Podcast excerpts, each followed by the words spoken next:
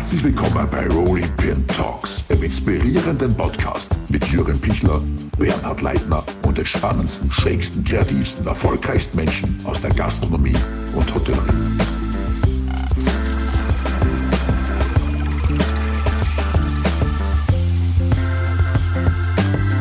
Herzlich willkommen zu einer neuen Episode von Rolling Pin Talks. Unser heutiger Gast ist mit Sicherheit eine der größten Gastroentdeckungen der letzten zehn Jahre. Sein märchenhafter Aufstieg vom Flüchtling, Flüchtlingskind zu Berlins Goldgastronom liest sich wie ein Hollywood-Drehbuch. Heute betreibt er über zehn Restaurants mit rund 100 Mitarbeitern und ist völlig zu Recht Gastronom des Jahres bei den Rolling Pin Awards. Schön, dass er heute da ist. Herzlich willkommen, De Dugno. Hallo, danke, dass ich hier bin. Sehr, sehr gerne. Gleich zu Beginn die obligatorische Frage, wie geht's dir in dieser gastronomisch eher unschönen Zeit? Ja, also mir geht's eigentlich gesundheitlich sehr gut. Meiner Familie geht's gesundheitlich gut. Alle um mich herum geht's gut. Ähm, deswegen ist das erstmal das Wichtigste gewesen. Also ich kenne keinen Fall um mich herum. Und äh, da können wir auf jeden Fall erstmal glücklich sein. Das andere, also das wirtschaftliche Leben ähm, mit Corona äh, in der Gastro ist natürlich ein bisschen schwierig gewesen am Anfang. Aber ich denke, wir haben uns recht gut gefangen und arbeiten jetzt schon wieder komplett auf Volltouren und äh, ohne Kurzarbeit. Wow. Ähm, wie, wie, wie kannst du kurz äh, deine, äh, wie es in deinem Unternehmen zuging zwischen März und jetzt, was so alles passiert ist? Ja, also natürlich mussten ja alle erstmal Mitte, Ende März zumachen und den äh, mhm. Shutdown äh, wie alle anderen auch äh, zusammen äh, bewältigen. Aber wir haben, glaube ich, dann äh, auch während des Shutdowns haben wir durch ein paar Umstellungen in den äh, Unternehmen ähm, ja einfach noch ein paar Euro dazu verdient, dass wir zumindest die Grundkosten decken konnten und den Rest hatte ja die Bundesregierung gemacht. Deswegen hatten eigentlich alle so ein bisschen Urlaub, würde ich mal sagen, einfach nichts zu tun und waren einfach nur mit etwas weniger Geld natürlich zu Hause. Ähm, aber ich glaube, ähm, wer etwas auf der, auf der Seite hatte und sich ein paar Rücklagen gebildet hatte, müsste eigentlich auch diese zwei, drei Monate, die echt schwierig waren für manche, äh, auch durchgestanden haben. Ja, und ähm, weil das, ich glaube, das größte Problem war es für viele Unternehmer, äh, plötzlich die ganzen fälligen Kosten der letzten Monate und äh, so zu, zu, ähm, ja, zu bezahlen. Und dadurch sind bestimmt einige in Schieflage gekommen. Das heißt, man musste vorausstrecken, das Kurzarbeitergeld, die ganzen Stundungen und so und dann halt auch noch die letzten Rechnungen von den Monat, Wochen davor. Und das kann sein, dass es da einige getroffen hat. Und ähm, bei uns war es so, dass wir natürlich äh, recht gute Rücklagen hatten und äh, erstmal unseren Betrieben einen kleinen Kredit geben konnten, also Einlagen machen konnten und dann war es eigentlich okay, weil dann kam das Geld von der Bundesregierung und dann war es wieder erstmal okay und ähm, dann, ich glaube, als der der äh, die Öffnung wieder da war, äh, war es bei uns in den Läden tatsächlich so, dass äh, die Leute wie verrückt gekommen sind. Ne? Also Deswegen haben wir einen sehr erfolgreichen Restart gehabt. Wie froh bist du jetzt eigentlich darüber, dass du in den letzten Jahren, ich meine, du bist wahnsinnig schnell gewachsen, aber äh, viele andere hätten, hätten noch schneller expandiert Kredite aufgenommen, um das Imperium noch weiter zu vergrößern. Wie froh bist du, dass du das nicht getan hast und jetzt die, die nötigen Rücklagen hattest? Hm. Natürlich äh, war das schon Glück, Glücksfall, dass ich äh, vor vier, fünf Jahren die meisten äh, großen Kredite äh, getätigt habe und meine Läden dort zu der Zeit aufgebaut habe und jetzt eigentlich so eigentlich zu der Zeit dann eigentlich ernten wollte. Ne? Und ähm, das sozusagen erstmal äh, wieder eine kleine Pause und dadurch hatte ich natürlich ein bisschen Geld übrig und konnte natürlich diese äh, fehlenden Gelder dann der Unternehmen dann äh, zuführen. Deswegen war es so ein kleiner Glücksfall. Ne? Und ähm, aber es liegt auch daran, dass ich äh, mit meinen Läden äh, immer mit verschiedenen Partnern arbeite. die mhm. äh, auch sehr stark sind und auch finanziell äh, was auf dem Rücken haben. Und dadurch konnte man das alles sehr gut verteilen. Wie, wie, wie kann man sich das vorstellen, wenn man jetzt so klein, sage ich mal, beginnt und in so wenigen Jahren so groß wächst? Wie, wie stellt man sich da auf? Macht man sich da Gedanken, da muss ich jetzt aufpassen, ob einer gewissen Größe oder wie, wie funktioniert das? Naja, natürlich. Also wenn du, äh, ich habe ja jetzt 20, 21 Jahre Selbstständigkeit. Ne? Mhm. Also man fängt natürlich die ersten Jahre erstmal nur mit ein, zwei Läden an ähm, baut sich so ein bisschen was auf. Ähm, die Rücklagen, die man dort hatte, die hat man natürlich auch teilweise schon ausgegeben, weil man auch ein bisschen leben wollte. Aber ich glaube, bei mir war es eher so, dass dann nach und nach immer mehr Teilhaber dazu kamen, die mit frischem Geld mit mir Läden machen wollten, weil die von dem Produkt so ähm, äh, überzeugt waren und auch von mir, von meiner Art und Weise, wie ich Gastronomie mache. Und dadurch haben sich halt viele Partnerschaften ergeben. Da, da gab es natürlich immer Angebote mit, mit äh, einigermaßen guten finanziellen äh, Background. Und dadurch konnte ich halt so stark ähm, äh, wachsen. Mhm. Ja, sonst, ähm, es war ja nicht so, dass ich mit ein, zwei Restaurants ähm, eigentlich das Geld verdient habe, dass ich äh, zwölf äh, oder dreizehn Restaurants machen konnte, sondern mhm. es hat sich immer so mit verschiedenen Partnern ergeben, die immer etwas dazugegeben haben, gesagt haben, komm, ich finanziere das und du machst das. Ne? Und so ist ja auch ein bisschen mein Geschäftsmodell, größtenteils mit meinen Partnern. Das sind größtenteils äh, Freunde, Bekannte, Familienmitglieder, die alle gerne selbstständig sein wollen und äh, ein bisschen Geld übrig haben. Und dann hat man einfach angefangen, Läden zu machen. Mittlerweile kommt äh, wöchentlich äh, Unternehmer, die wiederum natürlich auch äh, mich finanzieren wollen mit, mit ganz tollen äh, Restaurantskonzepts. Mhm. Und ähm, das war damals ähnlich, aber halt im kleineren Stil.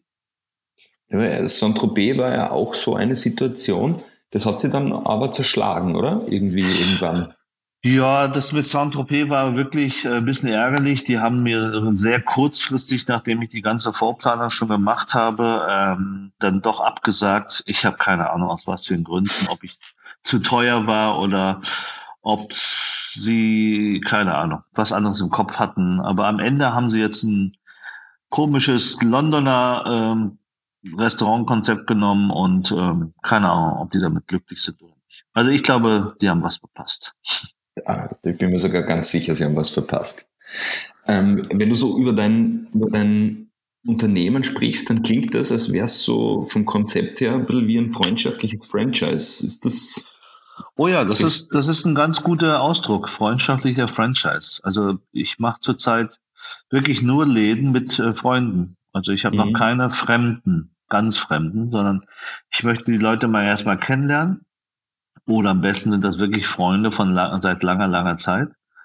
Äh, oder man, man baut sich das so über die Jahre auf. Ne? Also es gibt jetzt keine reinen Investoren bei mir.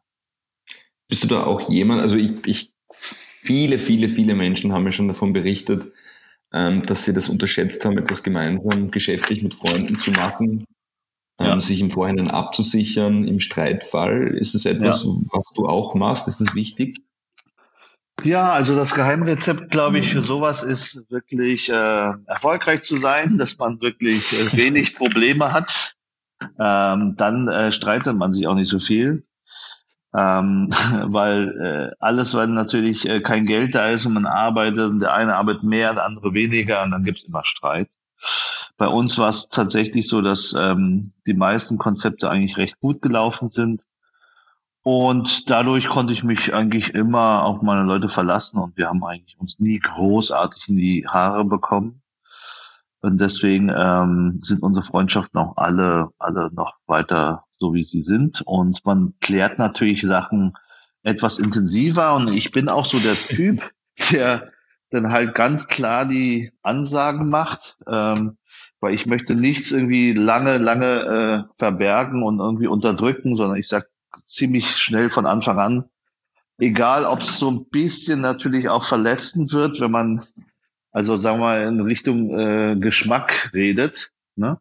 Ob das nun schön ist oder nicht schön ist, ähm, darüber lässt sich bei mir halt nicht streiten, sondern das bestimme ich schon sehr gerne wirklich ganz deutlich. Ja, aber gibt ja auch äh, gewisse Konstanz, wenn es jemanden im Unternehmen gibt, der genau weiß, was er will und was er nicht will, oder? Das ist auch für die Mitarbeiter angenehm. Genau, genau. Und ich glaube, da deswegen leben unsere oder äh, sind unsere Restaurants auch recht erfolgreich, weil es gibt halt immer so eine Leitlinie und alle mhm. richten sich gerne danach, weil Leute eben sich das auch manchmal einfach machen oder auch an die Sache einfach glauben und, und das einfach mittragen wollen. Jetzt ist das Spannende, wenn man in, in, in einem oder mehreren deiner Restaurants war. Äh, es ist irgendwie so ein komisches Gefühl, weil irgendwie sind sie ähnlich, aber doch komplett verschieden. Hm. Wie, naja. Ja, ich verstehe die Frage. Ja, ich verstehe natürlich die Frage, dass die irgendwie sind die ähnlich, ist natürlich klar, weil es ist, es sind ja, es sind ja immer die gleichen Leute, die daran arbeiten. Und zwar das sind, äh, das bin ich und äh, meine äh, Hotel, äh, Quatsch, nicht Hotel, die Restaurantleiter, beziehungsweise mhm. auch natürlich die Küchendirektoren von mir, die immer wieder weiterziehen von, von Laden zu Laden, ähm, die ich immer mitnehme. Ne? Und dadurch mhm. hat sich so die letzten Jahre so eine Handschrift entwickelt und ähm, die zeigt halt so unsere Natur einfach. Und deswegen sind sie ähnlich, aber wir versuchen natürlich schon so verschiedene Konzepte zu machen, weil wir uns ja nicht kannibalisieren wollen, sondern dass wir uns eher ergänzen wollen ne, in den ganzen Läden in Deutschland. Und da muss ich natürlich immer höllisch aufpassen, dass die Leute nicht irgendwann sagen, naja, schon wieder ein Laden von Duck oder schon wieder das Gleiche, sondern dass sie eher sagen, na toll, noch ein Laden von Duck und äh, es schmeckt wiederum anders. Ne? Ja. Finde ich ja spannend, dass du da kannibalisieren äh, sprichst. Äh, angefangen hat das Ganze, dass du die, die Kantstraße mehr oder wenig, weniger gastronomisch übernommen hast. War das dann auch irgendwie schwierig, sich nicht zu kannibalisieren? War das am ja, Anfang so, dass ein Laden super lief und der andere na, weniger, oder? Naja, na, natürlich hatten meine, meine Familie und Partner auch da dort Bedenken gehabt und meinten, warum sollten wir das tun? Warum mhm. kommt sie jetzt noch mit noch einem Restaurant mit einer anderen Partnerin? Ähm, aber ich muss, glaube ich, sagen, ich habe äh, hab es richtig gesehen, weil es sind jetzt fünf Läden auf der Kantstraße oder sechs Läden eigentlich, ähm, die sich aber alle ergänzen. Und mhm. es wird sogar immer mehr, dass dadurch andere Gastronomen gekommen sind und diese Kantstraße mittlerweile eine der tollsten asiatischen Straßen in Deutschland geworden sind. Ne? Also man kann dort wirklich ganz toll essen gehen. Ähm, es gibt aber auch natürlich äh, ein paar andere äh, Arten von Restaurants, die sich jetzt äh, dazu gesellt haben. Und es ist auf einmal richtig was los auf dieser Kantstraße. Und deswegen, es hat sich, glaube ich, eher befruchtet, dass wir jetzt diese vier, fünf, sechs Läden gemacht haben. Und äh, wir kannibalisieren uns äh, nicht so sehr. Natürlich kommen die Leute immer wieder da und da und dahin. Das ist schon richtig. Aber wenn ich nur einen Laden hätte, wäre der wahrscheinlich immer voll. Aber so sind halt jetzt äh, fünf, sechs Läden immer äh, recht voll. Und das ist ja auch gut. Wir haben eingangs äh, von deinem Hollywood-reifen Lebenslauf geredet. Kannst du vielleicht unseren Zuhörern mal so ein, eine akustische Version von, von Anfang bis Ende, vom Flüchtlingskind zum Goldgastronomen, wie lief das oh, dir? Da muss ich ganz schnell mal äh, kurz Luft holen, weil das ist schon eine, eine kleine Story. Ähm, ja, ich bin als ähm, als kleines Kind ähm, mit meiner Mutter und meinen beiden äh, Geschwistern, einer Tante und ihrer Familie äh, aus Nordvietnam geflüchtet, weil wir chinesischen Hintergrund haben, hat die vietnamesische Regierung uns damals sozusagen des Landes verwiesen und hat uns äh, gesagt, ihr könnt gehen, äh, aber lasst das ganze äh, Geld und Gold und was ihr theoretisch habt, eure Wertsachen hier und dadurch wurden wir äh, sozusagen äh, rausgeschmissen. Und ähm, meine Mutter, meine Mutter war aber Vietnamesin, die wiederum ähm, kurz ein Jahr davor meinen Vater verloren hat. Ähm, und sie, sie hatte jetzt drei Kinder und äh, die, die Schwester von meinem Vater, die hat gesagt, wir hauen jetzt ab. Und deswegen sind die, äh, sind wir in einer Nacht- und Nebelaktion geflüchtet, weil sie ja nicht äh, gehen durfte. Und wir mhm. Kinder ja auch so ein Zwischending waren, ne? halb vietnamesisch, halb chinesisch. so sind wir halt ähm, mit so Schleppern typisch, ähm, die man Geld zahlen musste, über das südchinesische Meer geschippert mit so einer Junke und sind dann ähm, Richtung Hongkong geflohen, also natürlich nach China. Und ähm, es gab nämlich auch eine Welle, die äh, Richtung Süden geflogen ist, äh, geflohen ist. Aber wir sind Richtung China, weil wir natürlich dort Asyl bekommen wollten. Und nach äh, wochenlanger äh, äh, Fahrt auf See, äh, einem Schiffbruch und ähm, dann nochmal äh, drei Wochen in so einem, so einem kleinen Fischerdorf, mit, äh, wo man das Geld wieder zusammenkratzen musste für ein neues Schiff, weil der Kapitän so schlau war, ähm, das Schiff an Felsen zu knallen. Ähm, ja. ging diese dramatische äh, Reise dann wieder äh, weiter.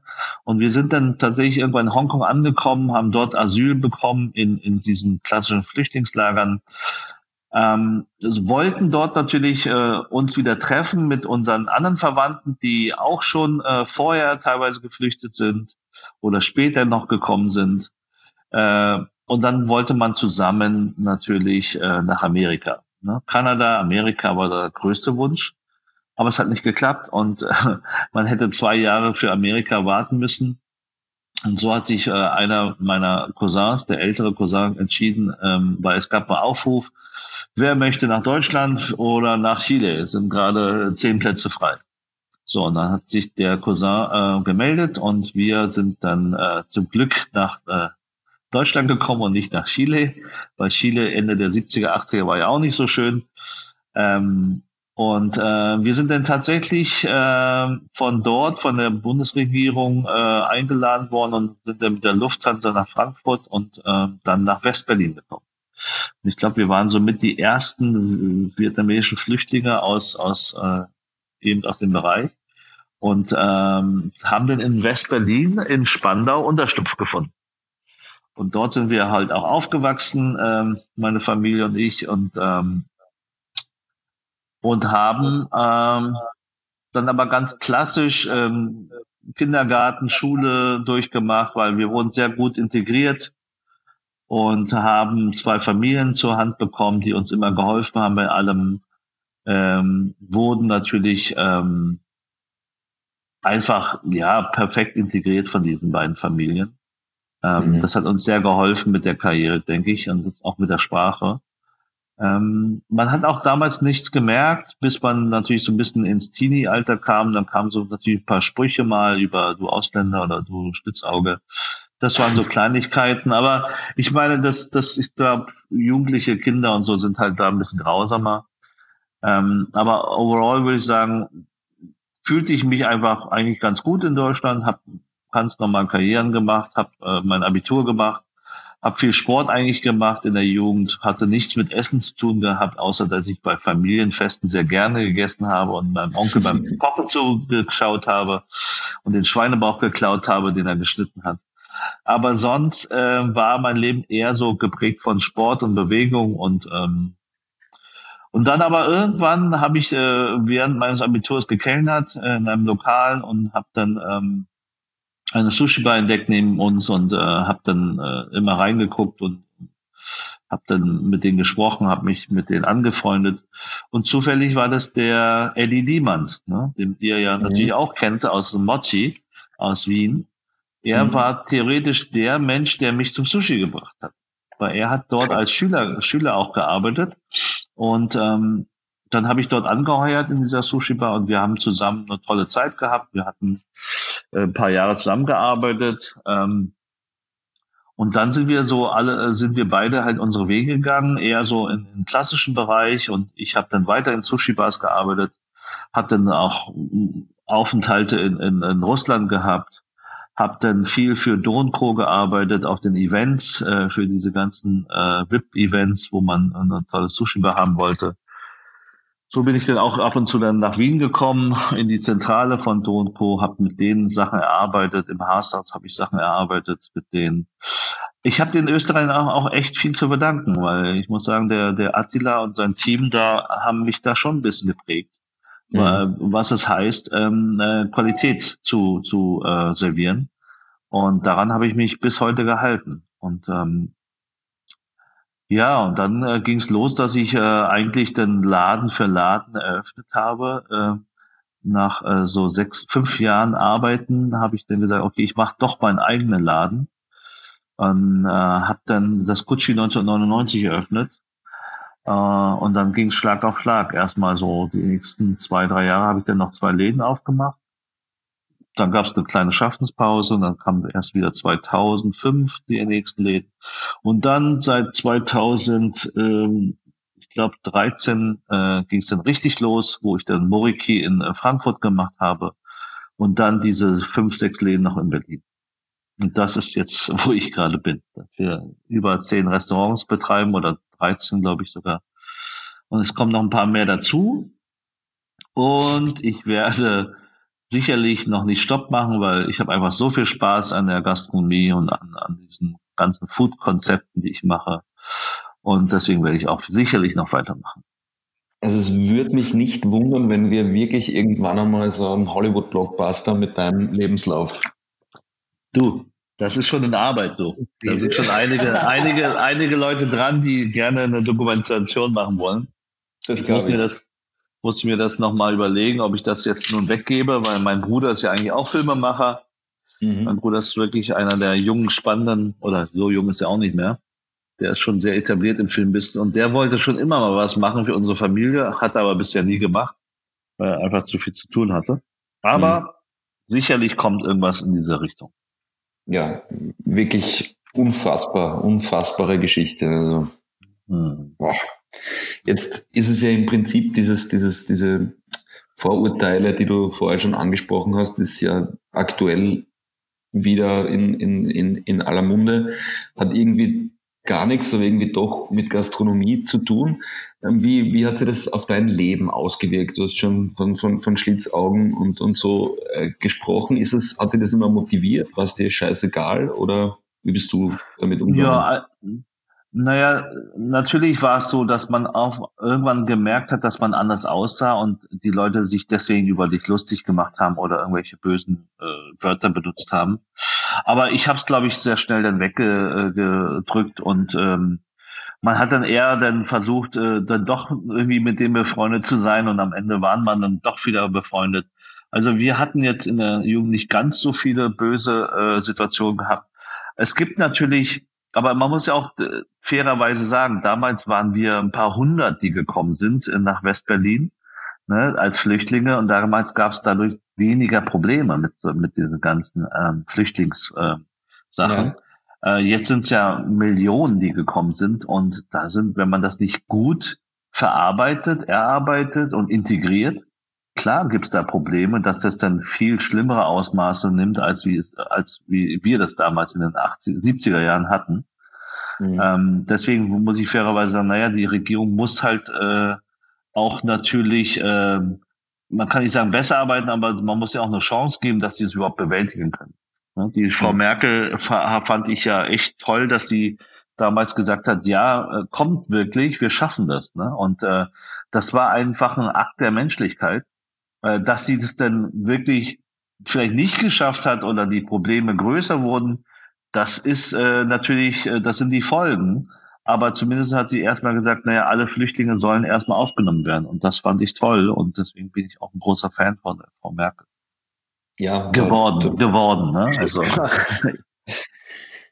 Ja, klar. Also ich glaube, speziell jemand wie du, der da, sage ich mal, wahrscheinlich wesentlich mehr Empathie hat, was es wirklich bedeutet, Flüchtling zu sein. Man kennt es ja wirklich nur aus den Nachrichten und eigentlich ist es ja nicht nachvollziehbar, was man als Kind durchmachen muss. Ja, ja, total. Also als ich diese äh, Flüchtlingsströme damals gesehen habe in, den Medien und äh, diese Schiffsüberfahrten in, in, im Mittelmeer, das war genau mhm. das, was wir gemacht haben. Ne? Also wir haben das wirklich noch mit, im Kopf vor dir? Ich hab's, ich war, ich war fünf Jahre alt mhm. und hab's, hab die Flucht teilweise noch im Kopf. Ne? Also Krass. dieses äh, eklige äh, Schunkeln auf diesen äh, Junken. Das war ja kein Motorboot, der irgendwie schnell irgendwie fahren konnte, sondern es war halt eine kleine Nussschale.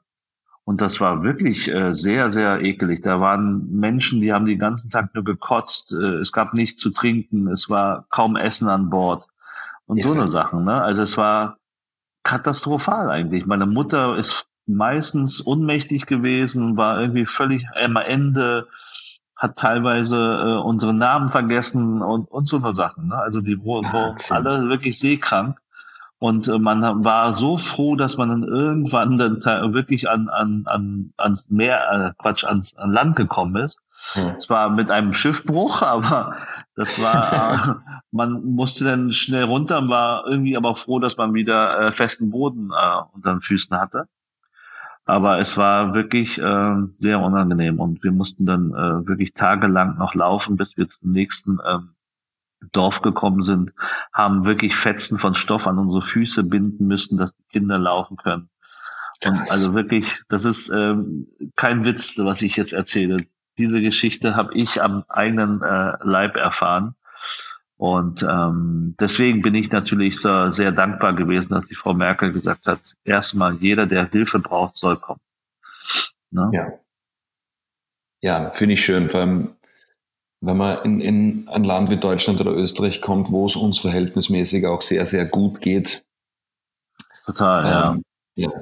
Es ist, man muss natürlich sagen, man muss natürlich sagen, dass wir ähm, vielleicht auch weniger Probleme hatten, weil man hat uns als Kinder auch wirklich eingetrichtert, hey, ihr seid nur Gäste hier oder wir sind nur Gäste hier, benehmt euch, ja, seid artig, mhm. lernt schön und äh, integriert euch. Ja. Das, so, so sind die Asiaten. Ne? Die Asiaten sind halt so und äh, ich glaube, dadurch gab es auch weniger Probleme für uns. Ne? Ähm, das andere ist halt mit den anderen Kulturen und anderen Religionskreisen, die natürlich vielleicht anders äh, äh belehrt oder werden von ihren, ihren äh, Betreuern oder von, von eben keinen Betreuern, die nicht da sind. Ja. Und äh, die müsste man eigentlich an die Hand nehmen. Man müsste viel mehr ausbilden, die Leute in Richtung, wie geht man mit vielleicht mit diesen Religionen um, wie geht man mit diesen äh, Kulturen um. Und dass man diese Leute, die nach Deutschland kommen, ähm, wirklich gut integriert. Und die Sprachen ja. müssen die lernen. Es muss einfach eine Voraussetzung geben. Wenn man hier bleiben möchte, muss man sich anstrengen, um das und das zu machen. Und dann mhm. wird es auch einfacher für diese äh, Ausländer und die Immigranten, dass die dich dann einfach irgendwann auch dazugehörig fühlen. Ne? Ja. ja. Ja, absolut. Aber das ist Politik, ne? Also das ist irgendwie das auch Politik. Jetzt sowieso. Bevor wir abdriften und ja, morgen in der ja. Bildzeitung landen. Ja, genau. die drehen ja, die, die Bildzeitung dreht ja auch immer alles wieder um, was, wenn man was sagt. Ne? Also, wir haben sie aufgenommen. Das, das habe ich auch. Ja, zum Glück, zum Glück. Das haben sie ja mit meinem Kumpel gemacht, dem Sido. Ne? Den haben sie ja wirklich das Wort im Mund umgedreht und die Bilder, das ist Verrückte. Da haben sie ihn wirklich in so eine Verschwörungsecke geschmissen, aber was überhaupt nicht stimmt. Ach, naja. Klar. Du hast vorher gesagt, äh, du bist Gott sei Dank noch überhaupt nicht müde, äh, gastronomisch dich weiterzuentwickeln. Ähm, was sind deine nächsten Ziele? Gibt es irgendwie konkrete Pläne für Konzepte oder wie geht's weiter? Ähm, ja, also natürlich gibt's äh, konkrete Pläne und zwar, dass ich meine Konzepte, die ich jetzt schon habe in Berlin, die, die, die diversen verschiedenen Food-Konzepte, jetzt auch auf andere Städte von Deutschland äh, erweitern. Das heißt, mhm. die Nachfrage ist sehr groß, ob das nun das äh, Sushi-Lokal ist oder ob nun das äh, Fischrestaurant ist oder vielleicht auch ein vietnamesischer Suppenladen oder einen japanischen Suppenladen. Also diese ganzen Konzepte sind jetzt im, im Petto und ähm, äh, werden über die nächsten Jahre sicherlich vermehrt in, in anderen deutschen Städten jetzt sagen erweitert werden. Dann natürlich gibt's noch ein, ein ähm, Lieblingsstück äh, noch von mir. Ich möchte sicherlich noch mein mein bestmögliches Restaurant äh, äh, machen, wo ich dann auch äh, wieder mehr in der Küche stehe. Möchte mich ähm, einfach mal ähm, meine Persönlichkeit direkt in das Restaurant packen und dass ich vielleicht ist Gourmet ein falsches Wort, aber ich möchte bestmöglich kochen für meine Gäste und äh, ohne Kompromisse. Und ähm, das wird das nächste große Ziel sein. Also wir reden natürlich von von von äh, ein kleines Lokal mit äh, mit einem Fine Dining Anspruch und ähm, es soll aber trotzdem locker werden und soll aber das, was ich jetzt die letzten 25 Jahre als Koch gelernt habe, muss irgendwie jetzt zusammenkommen. Ja, und das ist so etwas, was ich machen möchte. Du hast dich ja mit deinen, mit deinen vielen Konzepten ähm, bewusst oder unbewusst immer ein bisschen ferngehalten von der Sternengastronomie. Genau, ne? also ich hatte natürlich früher nie den Anspruch, weil ich ja eben nicht aus der klassischen Küche komme, mhm. äh, sondern als Autodidakt, der in der Sushi-Bar gelernt hat und dann in weiteren anderen japanischen Restaurants äh, äh wieder äh, gearbeitet habe. Deswegen hatte ich nie mit dieser Gourmet-Welt viel zu tun. Mhm. Erst seit 2005, als ich das Shiro Ishiro aufgemacht habe, ähm, wo ich den Eduard Diemand halt auch als Küchenchef hatte, mhm. ähm, die ganzen jungen Gourmet-Köche plötzlich im Team hatte, dann fing es so an, dass man sich äh, auch für, für solch eine Küche interessiert hat. Ne? Und, äh, und seitdem, also sprich 15 Jahre, würde ich sagen, habe ich das alles aufgesogen und äh, in den letzten paar Jahren, fünf Jahren, gehe ich vermehrt äh, Sterne essen und bin jetzt äh, richtig süchtig danach und würde gerne ähm, dann auch meine Küche natürlich dementsprechend irgendwann perfektionieren und verbessern, so dass ähm, naja, wer weiß, ob ein Kritiker Interesse hat, irgendwie mal bei mir dann äh, doch zu testen und zu sagen, okay, kann er das, wird das, ist das in dem Kreis oder eben nicht. Das interessiert mhm. mich schon. Bist du da auch im, im, im Austausch mit, mit Kollegen, wo du sagst, ich meine, es gibt ja immer wieder Leute, die, die behaupten oder meinen, ähm, ein Sternekonzept auf den Boden zu stampfen sei nicht besonders schwer, wenn man weiß, was man macht. ja, ja, also es ist so, dass viele äh, Sternekollegen oder dekorierte äh, Sterne-Restaurants äh, mittlerweile mit mir befreundet sind und wir im regen Austausch sind, mich beraten und äh, mir Tipps geben. Ähm, ich ich ähm, werde mir sicherlich auch das alles anhören und äh, versuchen äh, zu be, be, äh, richtig äh, einzusetzen.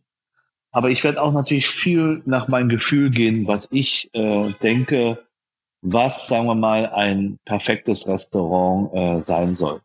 Mhm. Und da lasse ich mich von meinen, meinen Erfahrungen der letzten, wie gesagt, 25 Jahre, aber auch von meinem Gefühl leiten und will natürlich das neu interpretieren. Ich weiß nicht, ob ich es schaffe oder ob ich dann doch am Ende nur was Ähnliches mache, aber ich habe einen Anspruch, das Ding ähm, auch wirtschaftlich zu machen, mhm. ähm, aber mal anders. Und äh, dafür, glaube ich, stehe ich ja auch, dass ich alte Gastronomie Sachen irgendwie anders mache. Also sprich, es ist ja nichts, was ich neu erfunden habe, sondern ich mache es halt nur etwas zeitgemäßer. Ne? Also das Wort Contemporary ist wirklich einer meiner Lieblingsworte, weil das ist die Zeit, wo wir leben, wo sich die Kunst und das Design und die Architektur hin entwickelt und was, was zurzeit angesagt ist, da drin leben wir in dieser Bubble und das sollten wir auch in unseren Konzepten äh, ausdrücken, finde ich.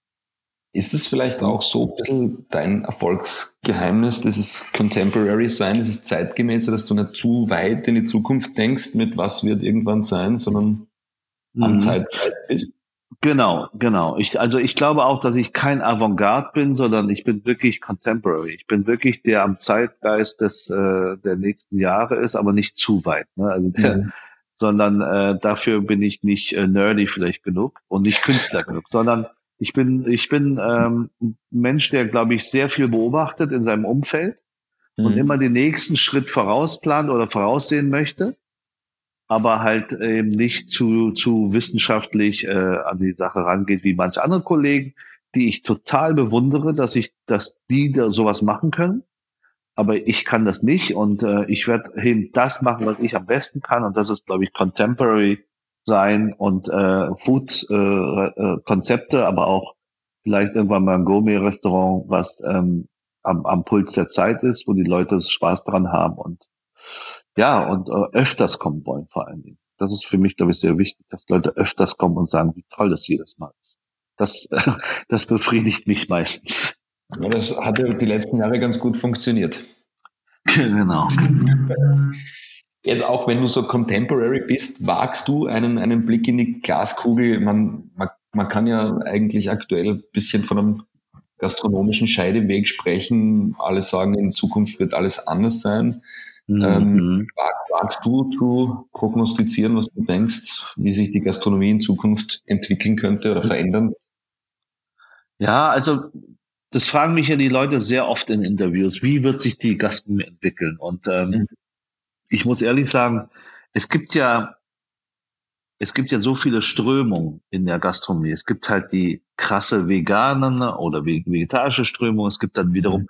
die krassen Fleisch- und Barbecue-Typen, die voll auf die Fresse Fleisch machen. Ähm, also es gibt, glaube ich, für alle einen Markt. Und ähm, man muss aber immer so das gut beobachten, was gerade, was gerade bei der Bevölkerung in ist. Also sprich, es ist gerade die letzten 20 Jahre so, dass man leicht essen möchte. Man möchte nicht schwere Sachen mehr essen, ne, zum Beispiel. Und, und diesen ja. Trend muss man natürlich beachten. Man kann jetzt nicht anfangen, jetzt äh, Restaurants machen, wo man äh, viel äh, Eintöpfe und, und schwere Braten und, und so. Das wird über die, ähm, also vor allen Dingen, wenn du in den Städten lebst, ne? Also auf dem ja. Land vielleicht ist es auch was anderes. Aber ich kann ja nur davon reden, was bei, bei mir im Umfeld ist. Und das sind halt städtische äh, Kreise, wo die Leute äh, jung, äh, viel unterwegs sind und ähm, wenig Zeit haben, äh, dass man das beachten muss, wenn man halt äh, Restaurantkonzepte macht. Ähm, was nun Erfolg führt, es gibt natürlich auch Läden, die ähm, wenn das Einladen ist, irgendwo in der Pampa, äh, ganz klein und man kocht irgendwie sehr gut deutsches oder regionales Essen und es dauert alles ein bisschen länger und ähm, dann kann es auch erfolgreich sein. Aber ich glaube, ich, ich äh, bin in dem Wettbewerb mit der eben mit der Masse und, und mit der oberen Masse, würde ich sagen, die oberen 10.000 eher. Ähm, und da musst du halt genau wissen, was dort der Trend ist. Ne? Und mhm. Trendsetter gibt's ja immer in dieser Welt und da muss man immer die Augen offen halten. Man muss sich einfach äh, und, und auch die Ohren offen halten, meine ich, hören, was möchte der Mensch oder was möchte der Gast haben. Ne?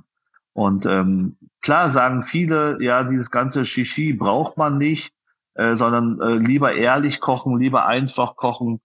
Ähm, das ist auch richtig, aber es gibt immer eben Ausnahmen, wo man gerne in Restaurants geht, wo es ganz spezifisch darauf ausgelegt ist, dass man sich so viel Mühe gibt und so verspielt ist, dass man eben, ähm, aber es muss natürlich auch eine Philosophie dahinter sein. Und deswegen funktionieren auch diese Läden für eine kleine Anzahl von Gästen. Und die brauchen auch nur die kleine Anzahl von Gästen. Deswegen, was mich, glaube ich, in, äh, ein bisschen verwirrt ist, ob nun diese ganze Systemgastronomie das in den nächsten Jahren schafft oder ob das eher so ein Rückgang dieser Gast, äh, Systemgastronomie gibt, weil die Leute sind irgendwann jetzt auch müde geworden von diesem ganzen gleichen Bild von, äh, ob es nun Vapiano oder irgendwelche anderen äh, Fastfood-Konzepten war. Ähm, ich, ich mittlerweile habe gar keinen Bock mehr auf sowas. Also ja. bin ich, ich, ich weiß es nicht. Das Unpersönliche. Also, das, ja, also ganz abgesehen von der Kulinarik ist dieses Unpersönliche das, was, was, was mich irgendwie stört. Ja, ja. Ich glaube, dieser kleine Trend, was in Berlin stattfindet, dass es viele kleine Restaurants gibt, die wirklich sehr gut äh, authentisch ihr mhm. Essen kochen und dadurch auch äh, erfolgreich sind. Das ist für mich ein guter Trend. Äh, ich brauche jetzt keinen x-ten Subways oder äh, ja. KFC oder McDonald's, sondern lieber noch einen Chinese, der um die Ecke die perfekten Nudeln macht oder ein Japaner, der die perfekten äh, Katsu-Sandwiches macht. Ähm, weißt du, sowas, sowas ja. möchte man haben. Und die Leute sollen wieder arbeiten und für, für etwas, was, was auch schön ist, was von, von ihrem Herzen kommt, anstatt jetzt in irgendwelche Fastfood-Tempel zu gehen und irgendwie für ein paar Euro sich so einen Scheiß reinzuziehen.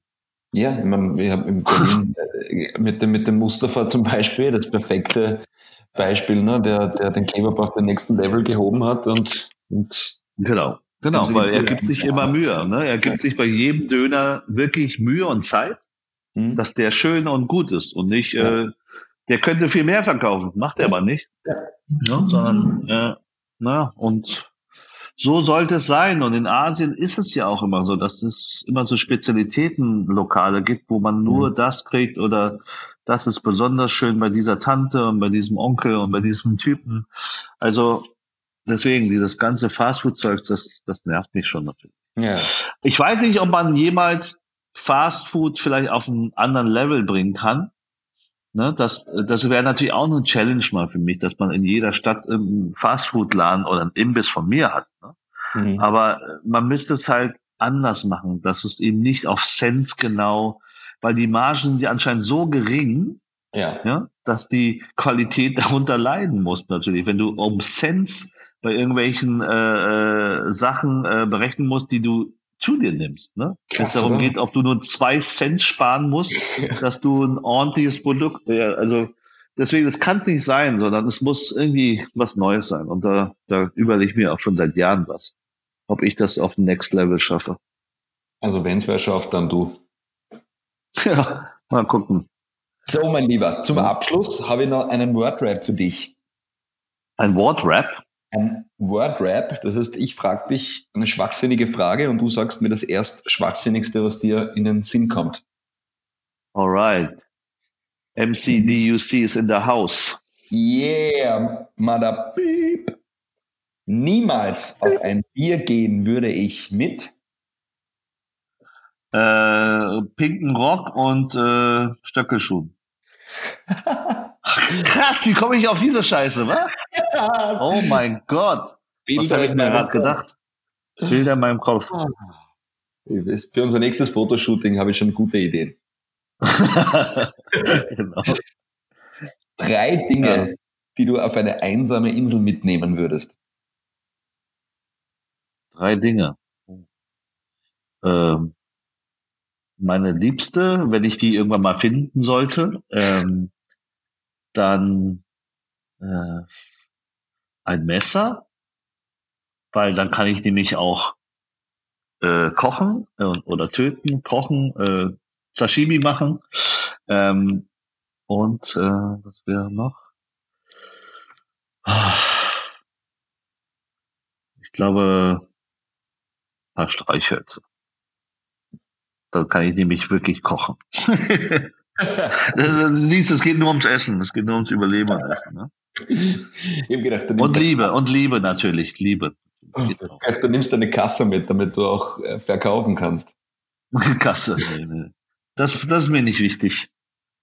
Was wolltest du als Kind werden? Also als Kind wollte ich äh, tatsächlich Sportler werden.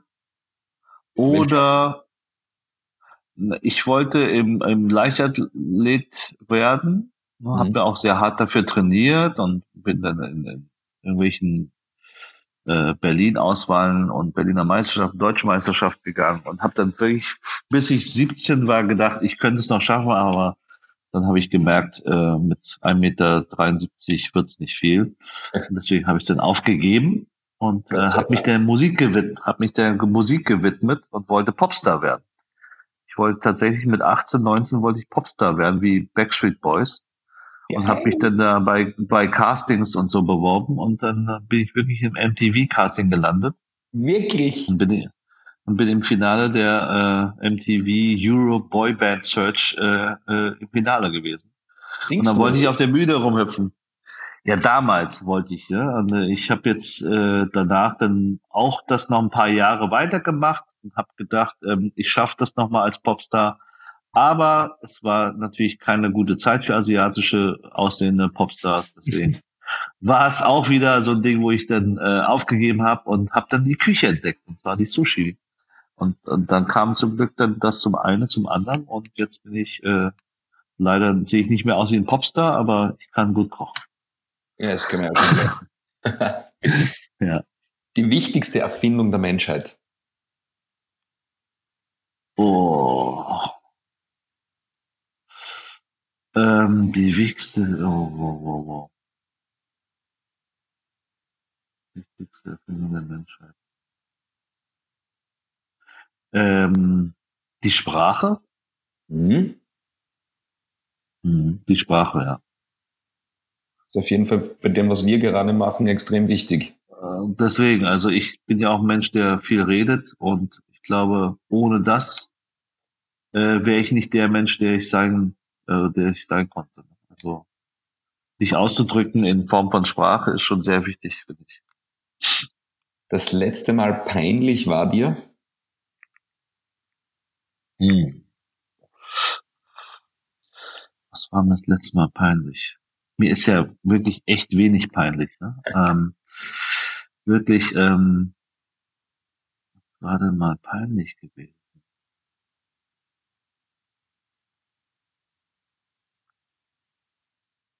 Nüsch, Äh, oder wie? bitte? Nüsch, oder wie? Nö, nicht wirklich. Also, ah, doch, ich war einmal auf der Berlinale Eröffnung vor zwei Jahren und ich hatte irgendwie gedacht, ich könnte einfach so leger kommen, aber da hieß es dann doch in der Einladung, äh, hier schwarzer Anzug und Black Tie oder irgendwie sowas. Und ich bin aber in Jeans und blauen Jeanshemd und ein Cappy gekommen und ich war, glaube ich, der einzigste im ganzen ähm, Theater von der Eröffnungsgala der Berlinale und äh, stach so ein bisschen heraus. Ne? Und äh, das war schon doch ein bisschen peinlich. Aber am Ende hat die Presse trotzdem Fotos gemacht und fand es, glaube ich, sogar witzig. Ah, großartig. Lieber Duck, tausend Dank für deine Zeit. Jo, Alles- gerne, mein Lieber. Alles Gute für die Zukunft. Ja, Ja, und auf dass wir uns Ja. morgen in der Bildzeitung lesen. super, genau. Okay, mach's gut, mein Lieber. Tschüss.